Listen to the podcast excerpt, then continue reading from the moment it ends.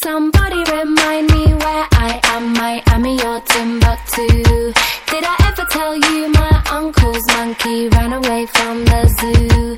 Would Hello，you 大家好，我是 means 欢迎收听 Sunny 的书架?新节目三十九条客户体验法则。那么今天我们就来学习法则二一次成功赢得一个客户，一次疏忽失去全部的客户。那么有一句商业俗语说的很好啊，一次成功赢得一位客户，一次疏忽失去全部客户。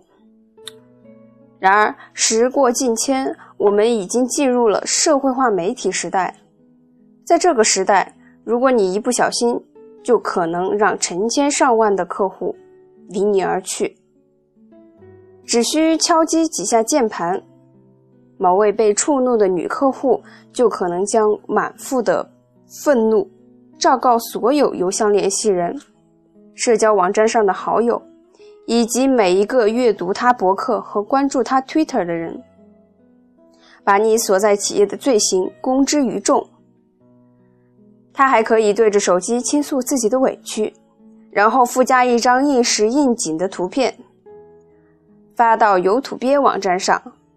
要是他突发奇想，说不定还会找来迈克尔·摩尔。迈克尔·摩尔是谁呢？他是美国著名的纪录片导演，以其犀利的视角和刨根问底的实话实说风格而著称的。他找来了这个导演，可能就会针对你所在的企业拍一段记录短片，用音乐和特效烘托气氛，在社交网络上刮起一股足以对企业造成重创的旋风。那么，美国达美航空公司就曾有过这种遭遇。公司要求从阿富汗返回美国的士兵包裹。如果超过三个，就要从第四个包裹起支付费用。士兵们把这件事儿拍成了视频，发到了有土鳖网站上。短短一天的时间里，指责达美航空公司的人数就超过了二十万。最终，公司不得不做出让步。按理说，客户对企业的服务满意，他们就可以传播美言。但是，事实真的是这样吗？恐怕只有当企业的服务能够真正的让客户心悦诚服的时候，才会得到客户的赞誉。相比之下，心存不满的人向别人倾诉的可能性则要大得多，而且群情激愤的曝光，总比无关痛痒的褒奖更容易引起大家的注意。与积极事件相比，人们生来就喜欢把注意力放在消极的事件上，这是进化机制使然，以便让人类对风险保持警惕。看到交通事故，司机自然会减速慢行，但如果看到路边有人正在修理轮胎，估计就很少有司机会驻足。正所谓好事不出门，坏事传千里。我们容易对警告牢记于心。却往往把建议当作耳旁风。那么对此呢，里科克雷尔先生自己也深有体悟。他的身边不缺乏优质的客服，但是他却很少专门动笔来进行表扬。然而有一次，上文提到的达美航空公司断然拒绝了他的合理请求，于是。他便把遭遇一五一十的发到了博客上。那么他的博客上呢，有成千上万的读者，而现在又会有更多的读者通过这本书来了解到这件事情。事情是这样的，科克雷尔先生本来打算将他们一家人的度假计划安插到几场演讲之中。他的演讲行程是：先从奥兰多飞往波士顿，从波士顿转机飞往巴黎，再飞到南非的约翰内斯堡，然后返回奥兰多。那他预定了达美航空公司的机票，但是票价不菲呀。临行前一个月左右，他收到了一封去波士顿进行演讲的邀请函。他对此很感兴趣，只需要调整一下行程即可。由于不想让手中的机票作废，他告诉达美航空公司的客服代表，说他想取消奥兰多飞往波士顿的那段行程，然后直接用他手中的机票从波士顿登机飞往巴黎。事情就这么简单。他没有让其退还。取消的那段行程机票，也没有要求他们改动其他七张机票。他只是想放弃其中的一趟航班而已。但由于机票比预定时贵了一些，所以科克雷尔先生表示愿意补偿差价。但达美航空公司的回复却是不行。他打了几次电话，得到的回答都是异口同声的“不行”。而问他们为什么，他们却说这是公司的政策，禁止乘客对机票进行任何改动。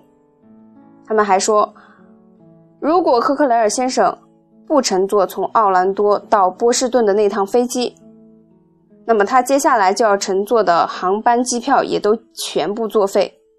换言之，摆在科克雷尔先生面前的路只有两条：要么取消他的波士顿演讲，要么就得把机票全部作废。而如此不通情达理的政策和如此自毁企业前程的回复，在他看来也简直是史无前例。科克雷尔先生的达美飞行会员积分已经很可观了，也升了好几次会员等级，但是现在。除非别无选择，否则他是绝不会选择达美航空公司的航班的。在该航空公司看来，会员升级只是一项服务内容罢了，就像网上登记手续一样枯燥乏味。而他们并不懂得，这种白开水一般的机械式客服与以礼待客的优质化、人性化客服之间是有天壤之别的。那么，通过自己有限的力量，克雷尔先生告诉了达美航空公司，劣质客服的代价是惨痛的。他经常在演讲和研讨会上提到这个例子，还常常拿美国西南航空、捷兰航空、维珍航空以及加拿大西捷航空这几家客服一流的企业与其进行对比。那么最后想告诉大家的是，无论沟通的渠道是面对面打电话还是网络，每当有客户与你所在的企业打交道时，你都要全力以赴的应对考验，因为企业的声誉优良与否，都在这些交流的时刻得以体现。如果你一不小心惹怒了客户，那么你所损失的绝不仅仅是一位客户这么简单。如果你能在交流中为客户提供他们想要的东西，那么他们不仅会成为回头客，还会将这些愉快的体验告诉别人。如果你的客服能让客户有物超所值之感，客户们说不定会被你的细心友善和机敏灵活惊得喜出望外。迫不及待的到网上向全世界宣告他们的体验。满意的客户是你能想象得到的最棒的营销宣传员。企业信息的真正载体其实并不是广告，而是这些客户。如果达美航空公司的客服质量能有广告中说的一半好，那也就让人心满意足了。好，这就是今天的内容。下一节法则三：客服文化是自上而下的渗透。客客户体验的理念都是由顶层领导者自上而下渗透到企业的方方面面的。优秀的领导者时时不忘以身作则，他们的每一句话、每一个动作，以及每一次沟通，都向大家彰显打造优质客户体验的态度。